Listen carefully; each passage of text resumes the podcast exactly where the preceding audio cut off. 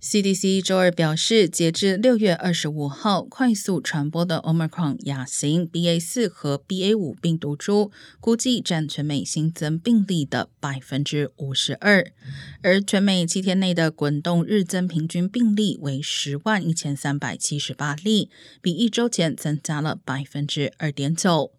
BA 四和 BA 五与此前占据主导的 Omicron 亚型一样，具有更强的传染性。同时，研究显示这两种亚型耐药性大大提高，意味着此前得过新冠的人也有更大可能再次感染。